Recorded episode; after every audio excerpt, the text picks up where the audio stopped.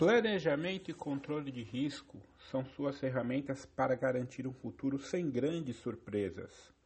Olá pessoal, meu nome é Sandro Souza, administrador de empresas, técnico em contabilidade e transações imobiliárias. Neste podcast, irei disponibilizar para vocês alguns passos para poder acumular patrimônio durante toda a sua vida e não depender do INSS nem do governo depender exclusivamente do seu patrimônio acumulado, porque afinal de contas, todos nós devemos pensar como empresa. Então, fiquem comigo e acompanhem os próximos podcasts. Um grande abraço, sucesso e paz.